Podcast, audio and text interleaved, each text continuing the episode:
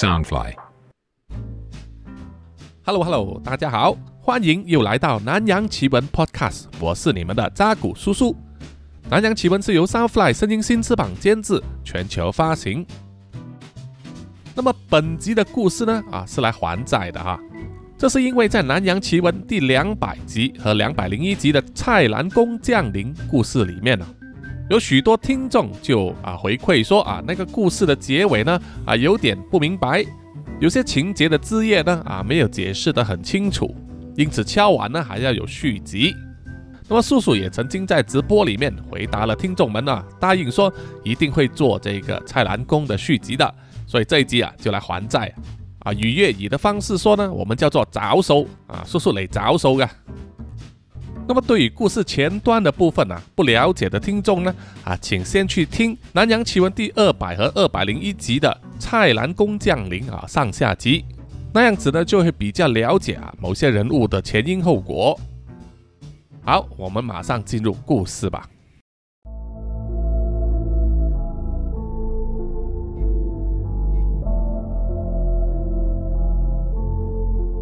安东穿着白袍，按照他每个工作日早上的惯例，要去巡房，来到每一位他负责的病人的床边，检查他们的报告，以及慰问一下他们的情况。而每一位他负责的病人呢，都是女性，一般都带着笑容和他对谈。没有错，安东呢，现在已经是一位妇科医生。他当年靠着政府提供的带学金修读医科，并且大学毕业，被安排到政府所办的国立医院里面实习，同时必须偿还当年的带学金，所以他一直都留在国立医院里面服务，直到还清带学金为止。那么安东作为妇科医生，他主要的诊治对象都是怀孕妇女，一直到孩子出生为止。在整个过程呢，基本上都是充满了对于新生命诞生的期待以及幸福的喜悦。可是，在公家医院里面呢，妇科只是其中一个部门呐、那么大栋的医院里面还有其他的部门呢，自然也会有其他的病人。所以，安东自小就拥有的特殊能力啊，能够看见亡魂的第三只眼的能力啊，一直都在。而且在医院的范围里面呢，几乎无处不在。不过很可能是因为他现在长大了、成熟了啊，也有了人生的历练，在医院里也看见过很多人生的悲欢离合、生老病死，所以对于自己可以看见亡魂的能力，变得没有那么害怕了，一直以一种装作看不见的方式呢去应对。在某一天，安东工作到下午的时候，就必须提早离开医院了，因为他被安排和其他几位医生出席一个为他们的医院做筹款的慈善晚宴。安东回家换了一套正式的西装，再开车前往慈善晚宴的地点，是当地一家五星级的酒店宴会厅里面。那场慈善晚宴出席者呢，如果不是医生，那么就是社会上的名流、富翁、善心人士啊，慷慨解囊呢，来筹集他们需要的款项，同时也是他们医生圈子内的社交活动。有机会可以见到一些名医，还有医疗业的大老板或者是投资人。如果被他们看中的话，那么前途可以说是一片光明了。不过，对于安东这一名寂寂无名的医生来说，来到这种大场面呢，感觉非常的不自在。他认识的几名同在一起工作的医生，一来到现场就四处去巴结名医、富豪和上流人士，丢下他一个人站在会场的角落，默默地喝着可乐。突然间，一把熟悉又陌生的声音在身边响起：“哎，安东，是你吗？”安东转头过去。看见一名衣着光鲜端庄的女士，用明艳照人的笑容啊对着他，让安东也一时发了呆。那名女士又在问：“怎么，你不记得我了吗？我是阿友啊。”安东看见他的模样，当然记得他是谁了，正是他中学时同班的副班长阿友，也曾经是他暗恋的对象啊。阿友突然的出现。让安东有点不知所措，露出了僵硬的笑容，礼貌性的和他握手，然后支支吾吾的说：“啊啊，我当然记得你了啊，好久不见了。呃，为什么你会在这里呢？”阿友笑着说：“我是赞助人之一呀，你呢？”安东一听就知道啊，阿友既然是赞助人，自然呢就是捐了很多钱嘛。于是有点相形见绌的笑着说：“哦，是我的上司派我来代表出席。我现在啊在国立医院当医生。”阿友听了，高兴的笑着说：“啊，真的？那你是出人头地啦！你负责的是什么科啊？”安东回答是妇科，然后两人就聊了起来。聊起了一些同学的近况，让安东在那一刻感到没那么无聊了。当他们两人聊得正痛快的时候，一名西装笔挺的男人，一手握着酒杯，走到了阿友的身边，对他说：“哎，是时候入座了。”说话的人正是哈托，他们以前的班长。在中学的最后一年，哈托和阿友正式交往，现在他们两个人已经是夫妇了。于是阿尤呢，马上向哈朵介绍了安东。你还记得吗？他是我们班上的同学安东啊，他现在是妇科医生呢。哈朵看起来有点醉意啊，不过还是认得出安东的样子。他就笑着和他握了手，拍了拍肩膀，说：“啊，安东，是是是，好久不见了。哦，你在国立医院工作对吧？哦，听说在公家机关工作。”薪水和待遇比较少，而且还要做满一年才能出来当私人医生，对吧？安东有点尴尬的笑着说：“啊，是的，没错，要做满两年。我其实已经服务超过三年了。”哈朵热情的笑了：“哦，那很好，那很好。那我介绍你去我的好朋友的诊所那里工作吧。”说完呢，就马上转身，请了一位站在附近的中年人呢，来到跟前。介绍给了安东。来来来，我来介绍一下，这位是我的老同学安东，他在国立医院啊当妇科医生已经超过三年了。而这一位是我的好朋友，也是我们家的私人医生马西达。满头白发的马西达医生听见是哈托介绍的，还是老同学，就热烈的和安东握手。哈托对马西达说。诶最近我听说你的诊所是不是还缺一名妇科医生呢？我这位老同学安东很厉害的，你考虑一下吧。而站在身旁的阿友也是笑着替安东说好话。是啊，我这位同学以前就是名列前茅的，而且做事又认真。马西达听了就笑着从口袋里面掏出了一张名片，交给了安东，然后笑着说。哦，那好，那好啊，这是我的名片。明天我们通个电话，约个时间详谈一下，好不好？我的诊所就是缺了一名妇科医生啊。我以前也是做过国立医院的，非常辛苦啊。要赚大钱，一定要出来私人界。哈，既然你是哈朵和阿友的同学啊，我一定会关照的。安东一时也不知道怎么样反应啊，只能笑着点头，不断的答谢。并且和他们握手，然后慈善晚宴呢就开始入席了。接下去的整个晚上，安东都是坐在最远的席位那里，远远的可以看见哈托和阿友呢是坐在最前面的荣誉赞助人席位，可见他们的地位之高，和自己目前的地位相比，真的是有云泥之别。在慈善晚宴开始到结束之后。安东都没有机会再和阿友说话，因为他们忙着做社交。安东就一个人默默的离去，回家睡觉。那一天在梦中，安东回想起以前中学时的片段，各种他曾经偷偷望着阿友的时刻，然后就想起了一段不愉快的回忆，就是阿友和她的闺蜜卡玛拉、努鲁以及 Echo 呢玩起了菜篮宫降临游戏。召唤出来了一个叫做 Raw 的恶灵，引发了一连串奇怪的现象。接着，卡玛拉、努鲁和伊可相继惨死，而安东看见那个恶灵 Raw 就像是一股黑气一样，一直缠绕在阿友的身边。甚至到了毕业考试的时候，那股黑气还一直围绕着阿友的小腹打转。然后突然间，那股黑气化成了一副狰狞的面孔。安东睁开眼睛，正好是他的闹钟响起的时候。之前梦中想起的东西依然历历在目。安东心中想着啊，昨天在晚宴上都没有机会问到阿友，不知道他还有没有被那个恶灵缠住呢？安东回到医院去上班，完成早上的第一轮巡房之后，回到自己的办公室，椅子还没坐暖呢，就听到有人敲门。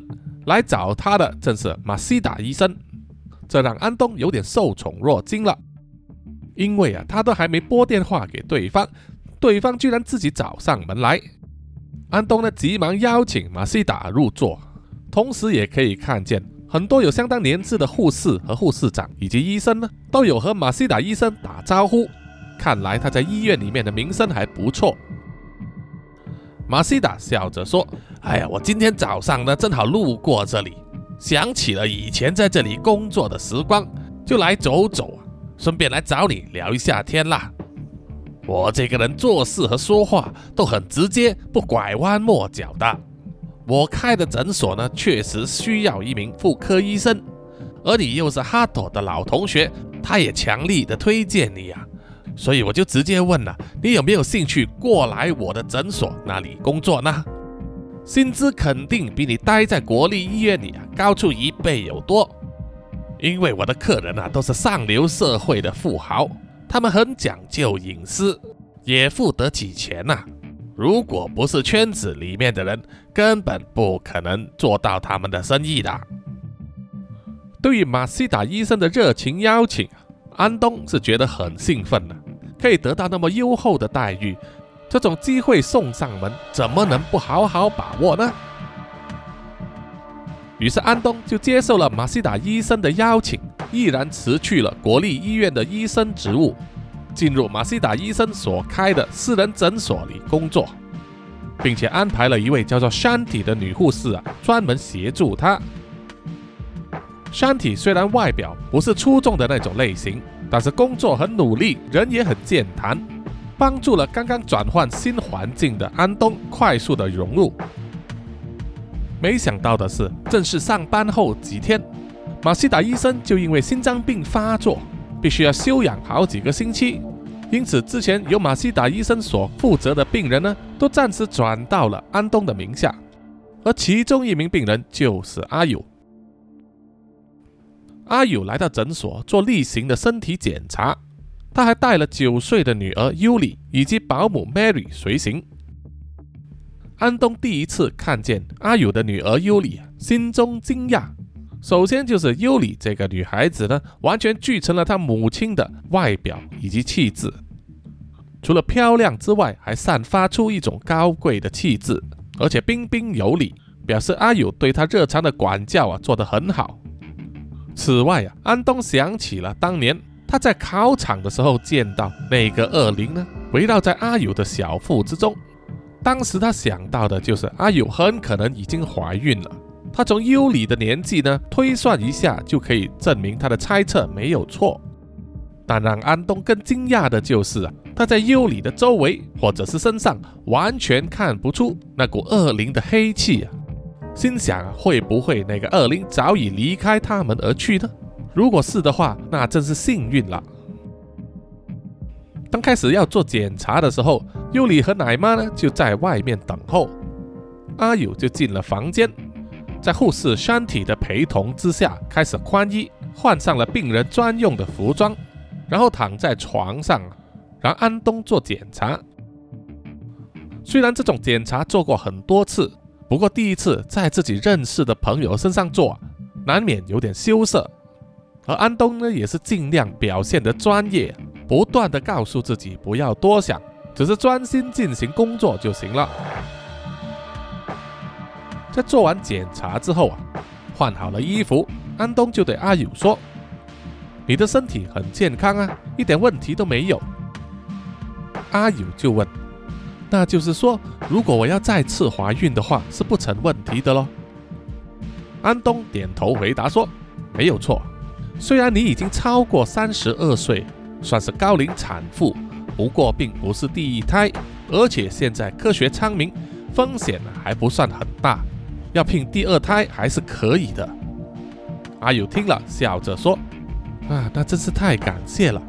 哎呀，我家的奶奶一直希望我给他们添一个儿子，多年来一直在努力，都没有成功。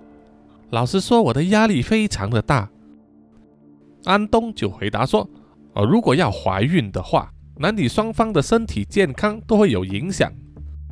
让我看一看电脑里面的资料啊。”诶，过去这么多年来，你都有给马西达医生做过年度例行身体检查。我看了看报告，你的身体都没有问题呀。阿友听了之后啊，苦笑了起来。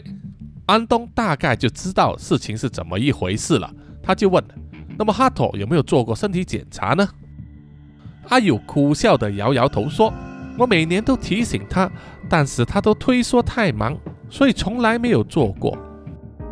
这和安东的猜想一样啊，很可能问题就出在哈托的身上。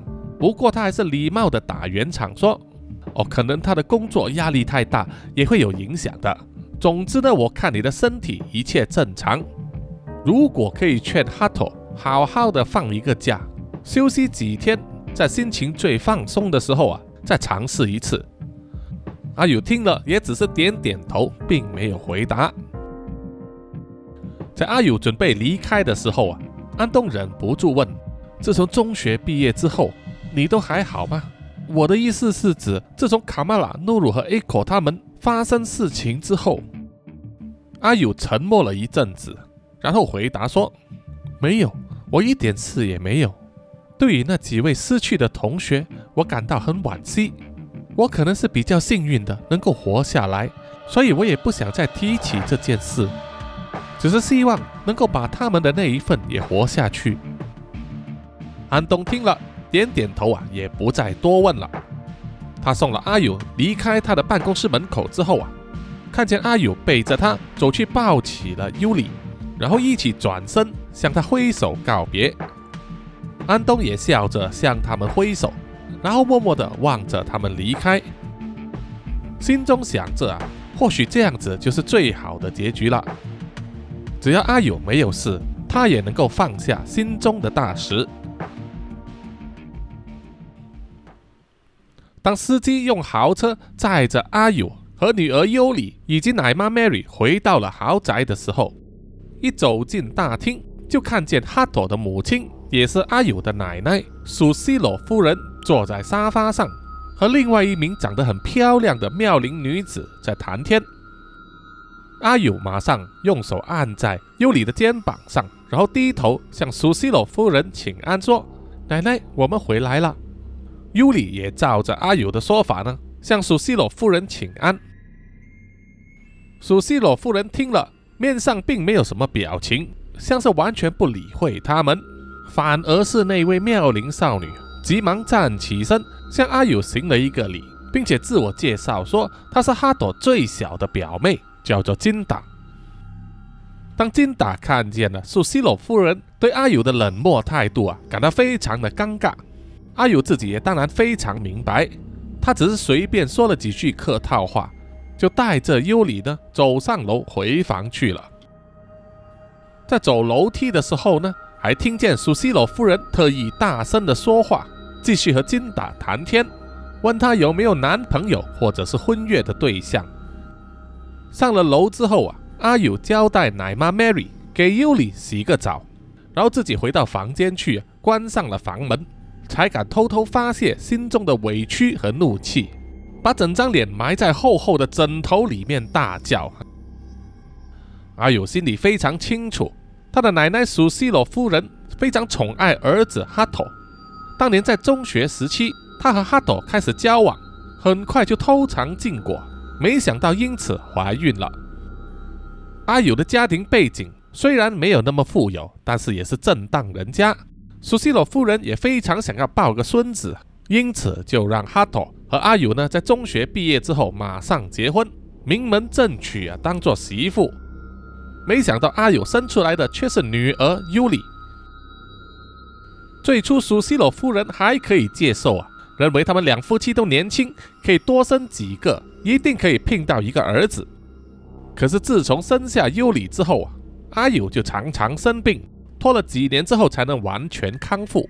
然后再想和哈朵聘一个儿子的时候啊，几年来却没有成功。而苏西罗夫人自然会把这个责任呢怪到了阿友的身上，不但冷待他们两母女。还不断的想要给哈托物色另外一个妻子作为后辈啊，期望未来会有子嗣能够继承家业。这种在八点档里面烂的不能再烂的家庭伦理剧桥段呢，在现实的豪门里面却是屡见不鲜。对于阿友来说，只能够哑巴吃黄连，有苦自己知了。随着他不断的抱着枕头大声叫。发泄心中的情绪。这时，窗外的天空也突然闪起了雷电，一场暴风雨即将要来临。雷声也掩盖了阿友的叫声，而同一时间，在他房间的角落也渐渐地凝聚了一股小小的黑气。黑气凝聚成一团之后啊，沿着房间的角落，从门缝下面转了出去，移动到了楼下的大厅。在金达的身边徘徊了许久。由于屋外雷声隆隆，即将要下雨，金达就想先行告辞。可是苏西罗夫人却坚持要留下金达一起晚饭呢，并且等到哈托下班回来的时候见一个面，目的自然是想要撮合这一对表兄妹了。在聊着天的时候啊，金达拿起放在桌上的柠檬红茶来喝。这时候，那股黑气就一涌而上，进入了杯子里面呢，推动了躺在杯里面的那一片柠檬。趁着金达喝茶的时候啊，意外的吸入了柠檬片，卡在他的喉咙之中。最初的几秒钟，金达整个人的动作僵硬，瞪大了双眼，手中握着的杯子摇摇欲坠。而苏西罗夫人还不知道是怎么回事，直到金达。手中的杯子掉落在地上厚厚的地毯上，然后全身剧烈的抖动、咳嗽，脸红耳赤。苏西罗夫人才意识到金达是被啃住了，于是马上大声叫喊，呼叫佣人来帮忙。在旁边的佣人呢，也算是机灵，马上冲上前去啊，从后抱住了金达。用双臂勒着金达的小腹啊，刺激腹中横膈膜的伸展，协助他把柠檬片吐出来。幸好经过一番努力之后啊，金达终于吐出了那一片柠檬，表情非常的狼狈啊，也把苏西洛夫人吓得不轻。而满脸泪水和鼻水，连妆都掉落大半的金达，一直说着不好意思要去洗手间。可是脚一不小心就踩到了自己掉落在地上的那个茶杯，然后身体一滑呢，向前扑倒，额头撞到了软绵绵的沙发之后啊，弹开，让后脑勺呢撞到了桌子，马上就头破血流了。见血之后，吓得女佣也大叫起来。苏西罗夫人虽然也是大惊失色，不过也是见惯了场面。不慌不忙的指挥佣人去打电话叫救护车来，同时也叫其他的女佣去帮忙，让客厅下的所有人呢忙成一团。而那股黑气呢，也悄悄的离开了，消失在客厅的半空之中。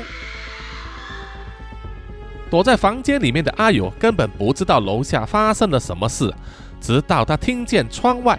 在雨中传来了救护车的声音，驶进了他们的豪宅庭院他才擦了擦眼泪，走出房门外，站在楼梯上，看着救护人员呢，把满头都是血的金达抬上了担架，送上了救护车。而站在一旁表情复杂的苏西罗夫人转过头来望着阿友啊，眼神之中喷射出充满怨恨的怒火，然后转身离开。只剩下一脸无辜的阿友啊，得跑去问佣人，才知道刚才发生的事情。当天那一场雨下了很久，一直下到午夜，哈托才醉醺醺的回到家里，进入了卧室，慢慢的脱下他的外套，随意的丢在地上。而躺在床上早已经睡着的阿友醒了过来，他身上穿着的是一件丝绸的性感睡衣。深吸了一口气之后啊，就走下床，然后从后抱住了哈头，同时闻到了他全身浓浓的酒臭味、烟味以及女人香水味，让阿友心头一紧。可是他知道自己有一份职责，无论如何也必须要做。可是已经醉醺醺、双眼几乎打不开的哈斗，只是说了一句：“我很累呀，改天吧。”然后就轻轻推开了阿友，然后走去隔壁间的房间，瘫倒在床上呼呼大睡。让站在不远处看着他的阿友，双眼含着泪光。默默地走去捡起哈朵丢在地上的西装外套，丢进去收集脏衣服的洗衣篮里，然后去把卧室的门关上，躺在床上睡觉了。而没有注意到啊，他们的一举一动已经被站在房门之外的尤里呢看得一清二楚。接下来的几天，安东都非常的忙碌，即使诊所的标准营业时间是从早上九点到傍晚六点。可是有一些特定的贵客，通常都不准时，或者需要诊所去迁就他们的时间。毕竟这些贵客都是城中的富豪，总是有他们自己的一套模式，并不容易招呼，而且也得罪不得。反正忙碌的程度啊，和安东之前在国立医院的时候也差不多啊，只是薪水高出一倍以上，他也只能甘之若饴了。在这一个周末的傍晚。安东看完最后一名客人的时候，时间已经到了傍晚七点了。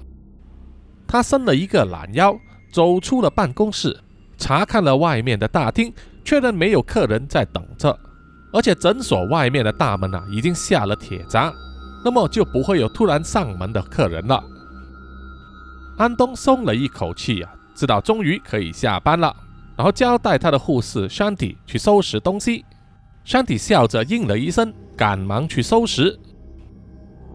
当所有的灯光和大门都关上的时候啊，安东想到，那么晚了，阿山迪一个人乘坐公车回家，会不会有危险呢？于是就毛遂自荐啊，送他回家。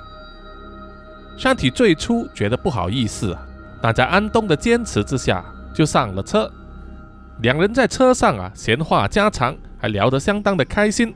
当下那种情况啊。是十年前还在念书的安东呢，不敢想象的。以前的他非常内向羞涩，对于社交感到恐惧啊。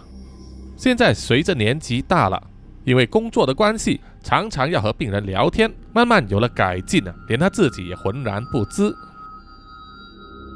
当车子开到半路的时候，突然安东的手机响起来了，来电号码显示是阿勇，于是安东马上接听。从电话之中，他听到阿友的声音，像是在痛苦呻吟，说他觉得很不舒服，想请安东呢尽快赶来他的豪宅帮他看一看。那么安东马上答应了，一来是他跟阿友的特殊关系啊，阿友也算是他们诊所里面的贵客，被他们随传随到啊，也算是一种服务了。本来安东还想把山体呢送回家之后，再独自去找阿友。不过啊，山体说，可能安东去的那里需要帮忙，有一个女生在场啊，比较方便，于是就跟着安东呢一起去了。当安东的车赶到了豪宅的庭院，有一辆跑车和他的车子擦身而过，在那一瞬间，安东可以看见开着跑车的正是哈托，摆着一副臭脸，以极快的速度开车走了。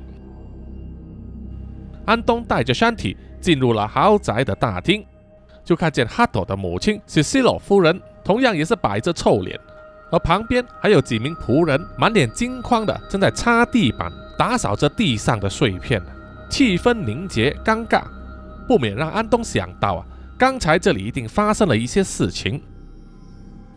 苏西罗夫人看见安东来到之后啊，就只是问了一句话。是那个女人叫你来的吗？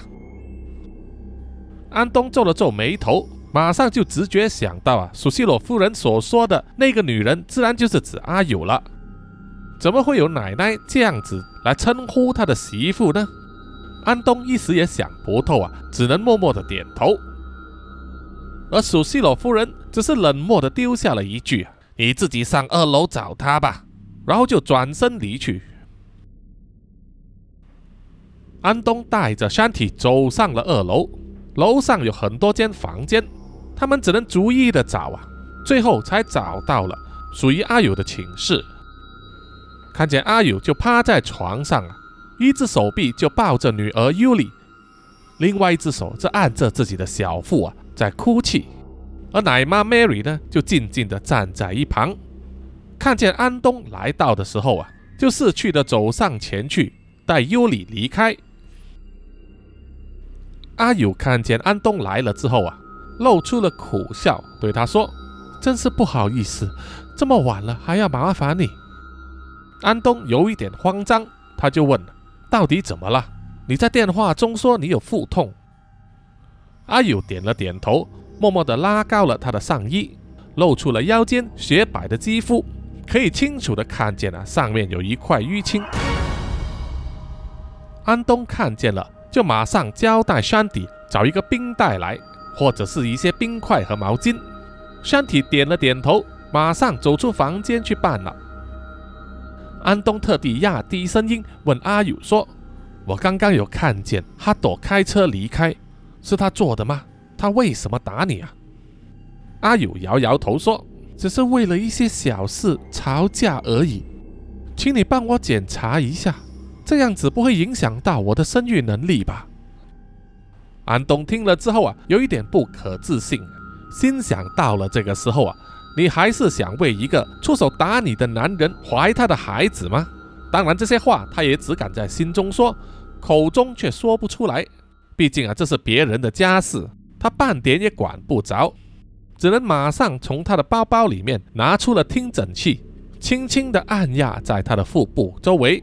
小心的检查，而阿友忍着疼痛啊，咬着下唇，有些时候会发出呻吟、娇嗔，让安东的心狂跳起来，手也有一些颤抖。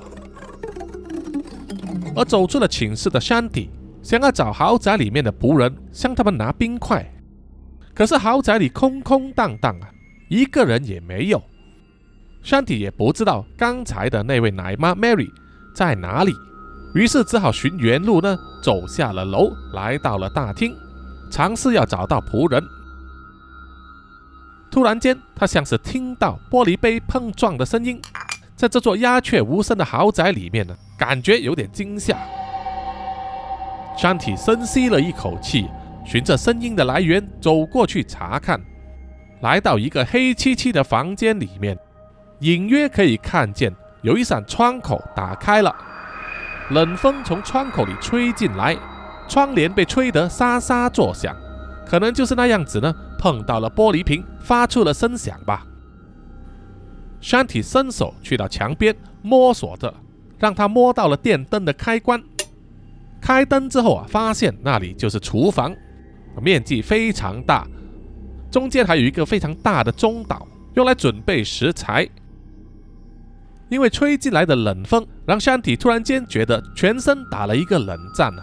于是他走上前去，把窗户关上。而山体完全没有察觉的是，一股黑气从他的脚下划过，流向了他的身后。山体关上窗口之后啊，看到安装在墙壁里面的微波炉和烤炉呢，旁边就是冰箱了。于是上前去打开了冰箱的门，里面放满了食物和饮料以及各种食材，却没有冰块。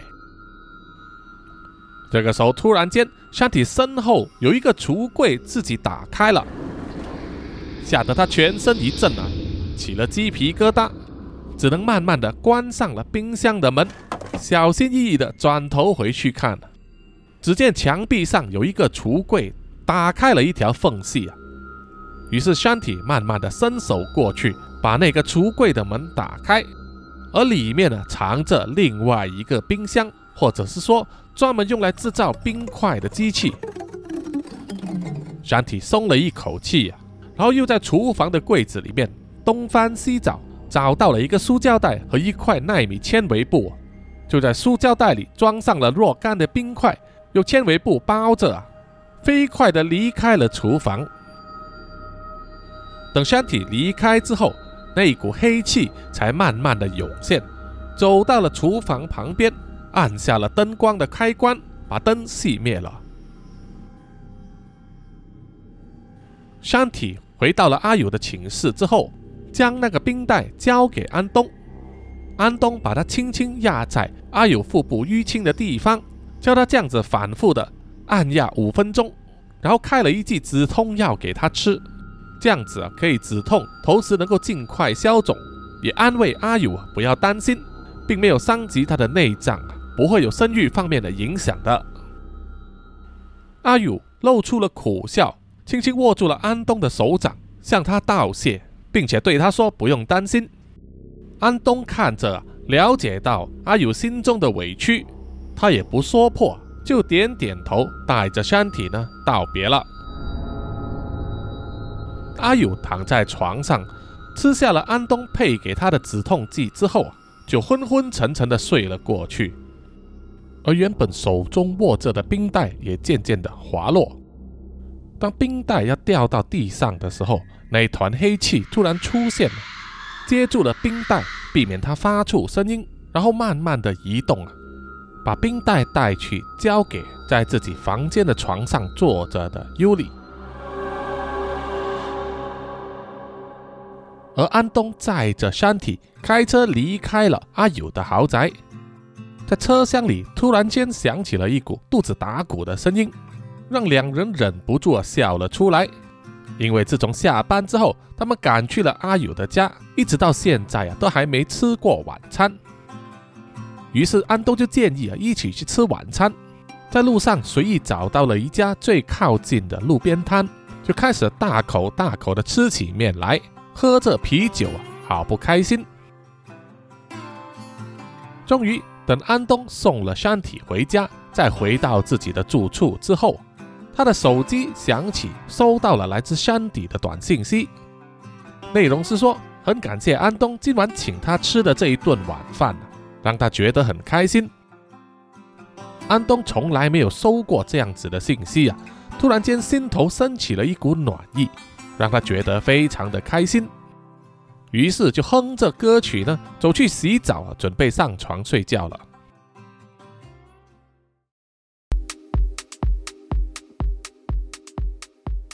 而在一家装潢豪华的私人会所里面，哈托坐在包厢里喝着闷酒，喝了几瓶酒之后，心情依然是非常的郁闷又烦躁。而陪在他身边的女公关就像蛇一样缠住他的身体，亲吻他，挑逗他，甚至将手伸进了哈托的裤裆之中，肆意的撩动。经过一番挑逗之后啊。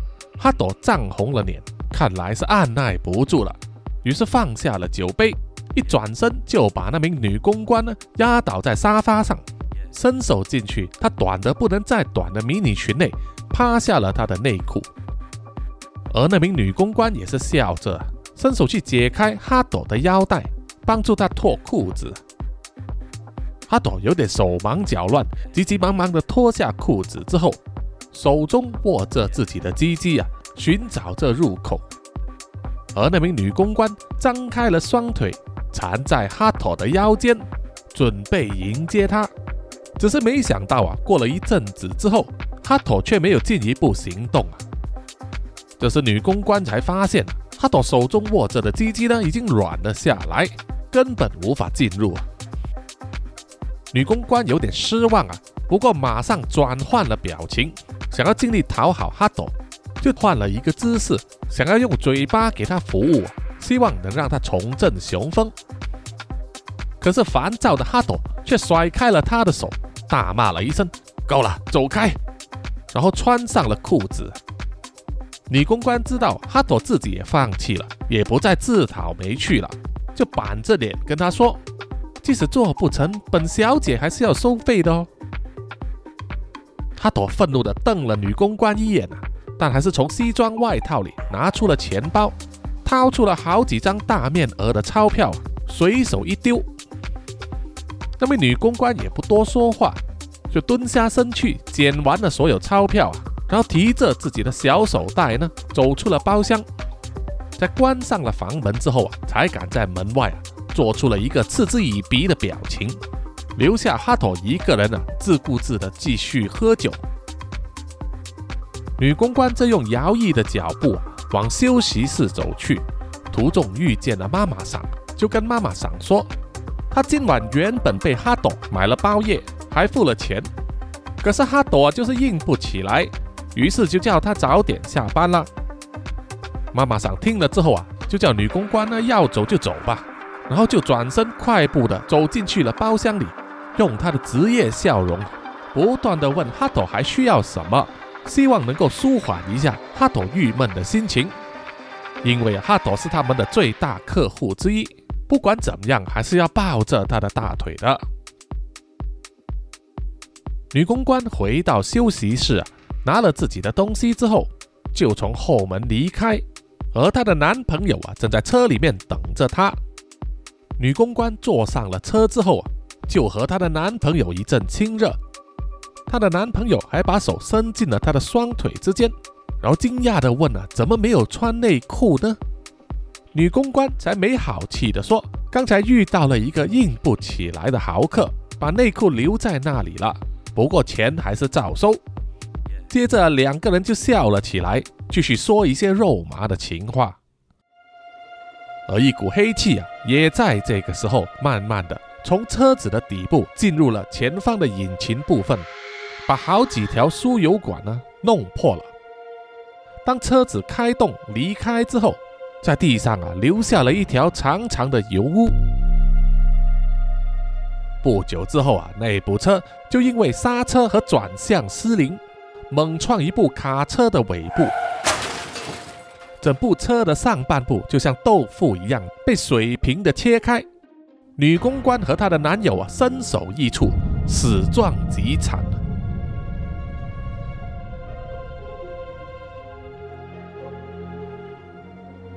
好的，本集的南洋奇闻故事啊，就到此暂时告一段落了。想听接下来的情节发展，请留意下一集的故事了哈。有什么意见和回馈，欢迎到南洋奇闻的 IG、Facebook、YouTube、Apple Podcast、Mixer Box 还有 Pogo FM 里给叔叔留言点赞，谢谢大家。还有就是，不管你使用任何一个平台来听南洋奇闻呢，叔叔也请你帮个忙。关注一下南洋奇闻的 YouTube 频道啊，去点一个追踪，因为南洋奇闻 YouTube 频道的订阅者呢，目前还是七百多人，而离目标的一千人呢，还有一段距离哦，请大家帮忙搜索一下啊，点击追踪一下，谢谢你们，谢谢谢谢。最后的最后呢，请让叔叔念出呢所有赞助南洋奇闻的啊这些听众的名单，首先就是在 Mixer Box 上哈。这个南洋探险家 Jimmy Chin 以及陈忠杰，接下来呢是南洋侦查员二四公园图子 Ralph 布三 D 利一直该真爱笑三十三 Kinas 蔡小画朱小妮李承德苏国豪洪新志杨杰宇，接下来是南洋守护者李秉哲，南洋信徒吴大佩林奕晨，那么也感谢呢在烧案那里赞助南洋奇闻的 Namsha Emma。嘉文、Apple 妈妈以及黄先生，谢谢你们，谢谢大家，我们下集再见哈，拜拜。